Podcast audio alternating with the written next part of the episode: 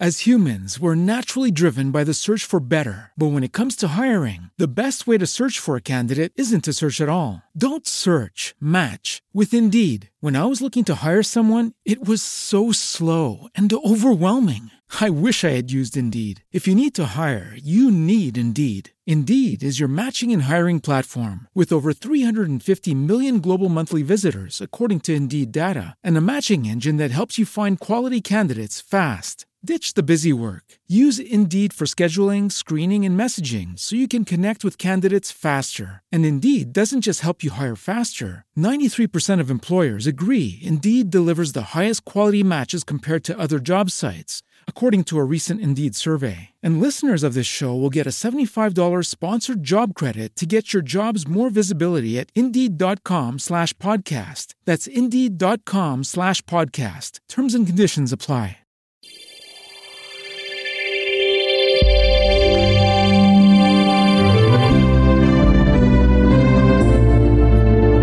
Bem-vindo ao programa Verdade Bíblica. Vivemos em um mundo de mudanças constantes, de questionamentos desenfreados, questões sobre a vida, o sofrimento humano, o caráter dos homens e até mesmo sobre a morte.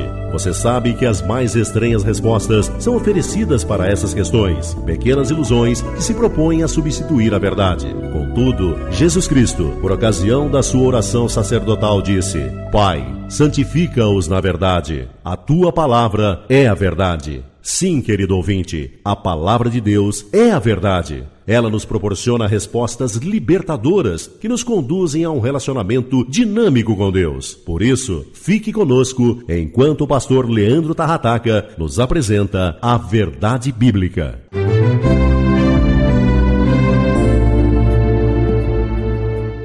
Pelo menos uma vez por ano, eu procuro me organizar para tirar alguns dias de descanso junto com a minha família, porque o meu ano é sempre muito agitado, com muitos compromissos, então eu tento me organizar para ter um tempo com eles. Normalmente, cerca de uma semana ou dez dias no máximo. A minha esposa sempre me pergunta uma pergunta que já se tornou clássica na minha casa: Para onde nós vamos?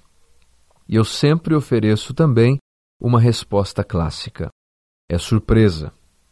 A minha esposa não gosta muito da minha resposta porque ela sabe que as minhas surpresas nem sempre são muito agradáveis. Mas sabe de uma coisa? Ela está certa. Quando alguém se prepara para uma viagem, é ideal que saiba qual é o destino, para onde eu estou indo, para onde nós estamos indo. Na vida cristã, isso não é diferente. Para onde nós estamos indo? Qual é a direção que nós vamos? Lembre-se, nós estamos tratando a respeito de um assunto muito importante que tem a ver com o nosso estilo de vida, porque nós estamos falando a respeito de santidade. Eu quero convidar você uma vez mais a abrir em Pedro, capítulo 2, no versículo 11, aonde a palavra de Deus diz assim: Amados, exorto-vos como peregrinos e forasteiros que sois, a vos absterdes das paixões carnais que fazem guerra contra a alma. Pedro está dizendo aqui nesta passagem o que nós já exploramos bastante ao longo destas mensagens, que nós somos peregrinos, que nós somos forasteiros. Mas aqui há um ponto importante. Você não pode se enganar com estes termos. Nós não somos andarilhos.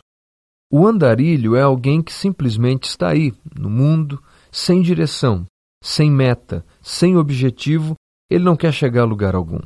Nós somos peregrinos, mas nós temos alvo, nós estamos caminhando para algum lugar. Nós estamos em viagem, mas nós sabemos qual é o nosso destino final. Se entendermos para onde estamos indo, então tudo vai se tornar mais claro. Ou seja, se nós entendermos qual é o grande alvo da vida, por que somos peregrinos, então a vida de santidade, a vida com um estilo de vida que causa um impacto àqueles que estão à nossa volta, vai ficar muito mais claro de se entender. Se nós compreendermos isso, então, o estilo de vida no nosso lar, no trabalho, e até mesmo no ministério cristão será muito diferente.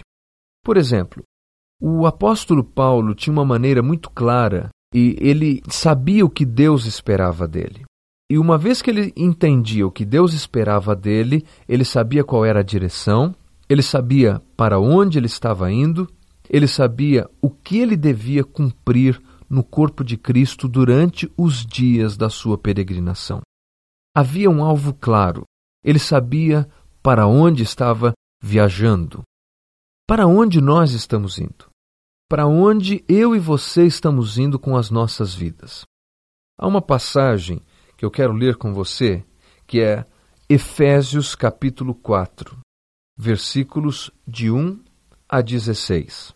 A palavra de Deus diz assim: Rogo-vos, pois eu, o prisioneiro no Senhor, que andeis de modo digno da vossa vocação, a que fosse chamados, com toda humildade, mansidão, com longanimidade, suportando-vos uns aos outros em amor, esforçando-vos diligentemente por preservar a unidade do Espírito no vínculo da paz.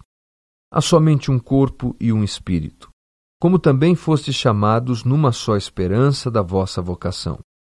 Há um só Senhor, uma só fé, um só batismo, um só Deus e Pai de todos, o qual é sobre todos, age por meio de todos e está em todos.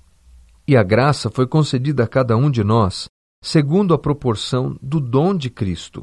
Por isso, diz: Quando ele subiu às alturas, levou cativo o cativeiro e concedeu dons aos homens. Ora, que quer dizer subiu, senão que também havia descido até as regiões inferiores da terra? Aquele que desceu é também o mesmo que subiu acima de todos os céus para encher todas as coisas.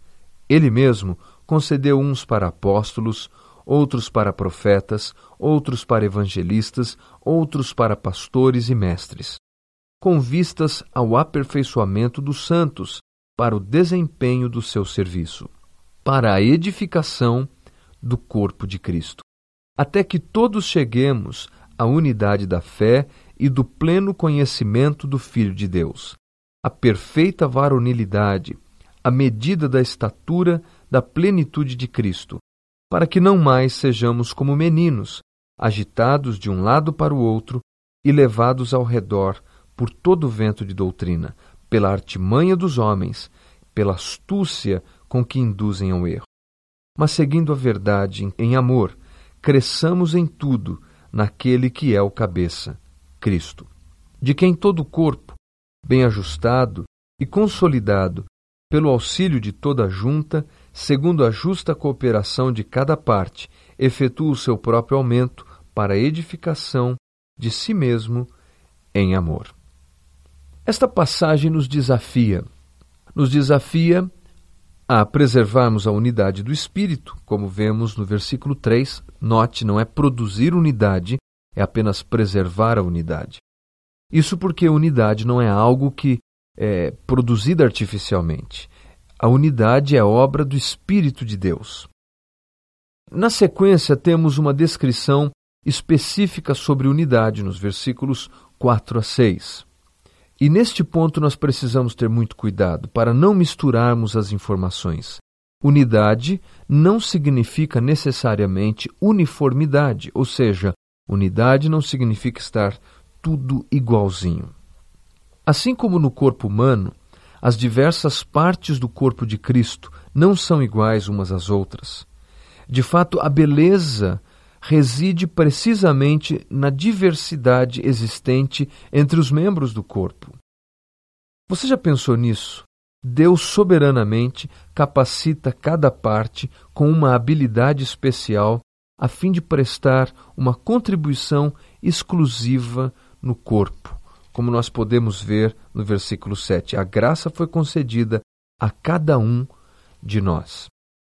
Além disso, Deus estabeleceu líderes com habilidades especiais, tendo em vista o aperfeiçoamento dos santos para a edificação do corpo. Versículos 11 e 12. Aperfeiçoamento, edificação. Estes conceitos nos mostram que a ideia de Deus é que nós nos tornemos pessoas melhores. O que seria edificação do corpo? O que é isso? O que significa edificar o corpo? Paulo nos esclarece dizendo o que é edificação. O conceito de Paulo está descrito no versículo 13: até que todos cheguemos à unidade da fé e ao conhecimento do Filho de Deus, a homem perfeito, à medida da estatura completa de Cristo. E esta citação eu estou fazendo da tradução corrigida fiel das Escrituras. Versículo 13. Até que cheguemos à unidade da fé, ao conhecimento do Filho de Deus, a homem perfeito, à medida da estatura completa de Cristo. A expressão até que todos cheguemos aponta para um alvo. A mesma expressão aparece em muitas outras passagens bíblicas para descrever os viajantes que chegam ao seu destino. Principalmente no livro de Atos, nós podemos encontrar isso. Nós precisamos, portanto, compreender a figura aqui apresentada. Isso está em conexão com a ideia de Pedro. O cristão é um peregrino.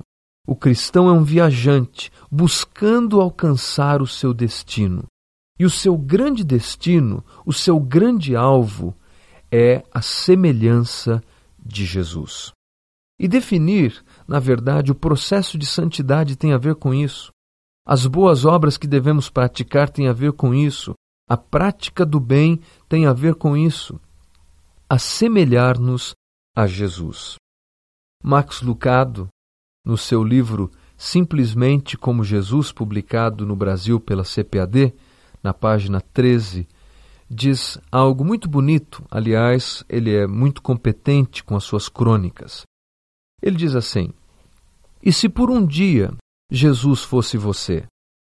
E se por 24 horas Jesus acordasse em sua cama, calçasse seus sapatos, cumprisse a sua agenda, se seu chefe passasse a ser o chefe dele, se sua mãe passasse a ser a mãe dele, se as suas dores se tornassem as dores dele, com exceção de uma coisa, nada em sua vida mudaria, sua saúde continuaria a mesma, as circunstâncias iguais, horários inalterados, problemas pendentes, somente um detalhe modificado. E se durante um dia e uma noite Jesus vivesse a sua vida com o coração dele? Seu coração ganhasse um dia de folga e a sua vida fosse dirigida segundo o coração de Cristo. As prioridades dele governando as suas ações, as paixões dele guiando as suas decisões, o amor de Jesus conduzindo o seu comportamento, como você seria? As pessoas notariam alguma mudança? A sua família? Será que veriam algo novo? Os seus colegas de trabalho sentiriam a diferença? E os menos afortunados seriam tratados da mesma forma? E os seus amigos perceberiam uma alegria maior? E quanto aos seus inimigos, receberiam mais misericórdia do coração de Jesus do que do seu? Sabe, este é um belo exercício de reflexão, porque o alvo de Deus é nos tornar semelhantes a Jesus. E à medida que nossas vidas vai se tornando semelhante a Jesus, à medida em que nós vamos demonstrando esta graça de Deus em nós, nós vamos silenciando aqueles que são opositores do Evangelho. Por exemplo, o que Jesus faria diante da cobrança dos impostos, como Jesus reagiria diante das autoridades estabelecidas. Nós sabemos a resposta. Como eu e você reagimos, nós precisamos caminhar em direção a este alvo. Deus tem um alvo para levar os seus peregrinos. Deus tem um alvo para minha vida e para sua vida. E eu e você precisamos dizer sim. Há algo de revolucionário que nós podemos fazer através do Evangelho. Há algo extremamente transformador que podemos produzir, mas nós precisamos nos render a este projeto de Deus.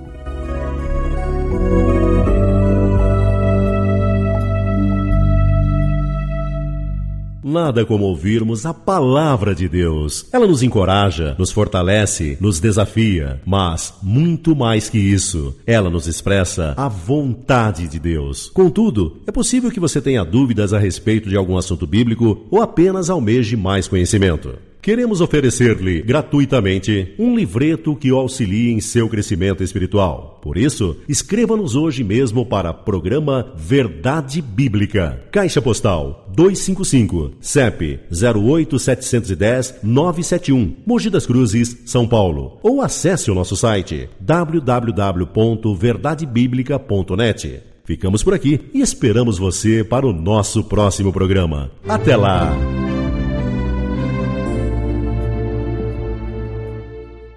Step into the world of power, loyalty, and luck. I'm gonna make him an offer he can't refuse. With family, cannolis, and spins mean everything. Now, you wanna get mixed up in the family business. Introducing The Godfather at ChumbaCasino.com. Test your luck in the shadowy world of The Godfather slot. Someday, I will call upon you to do a service for me. Play The Godfather now at ChumbaCasino.com. Welcome to the family. VGW Group. No purchase necessary. Void where prohibited by law. See terms and conditions. 18 plus.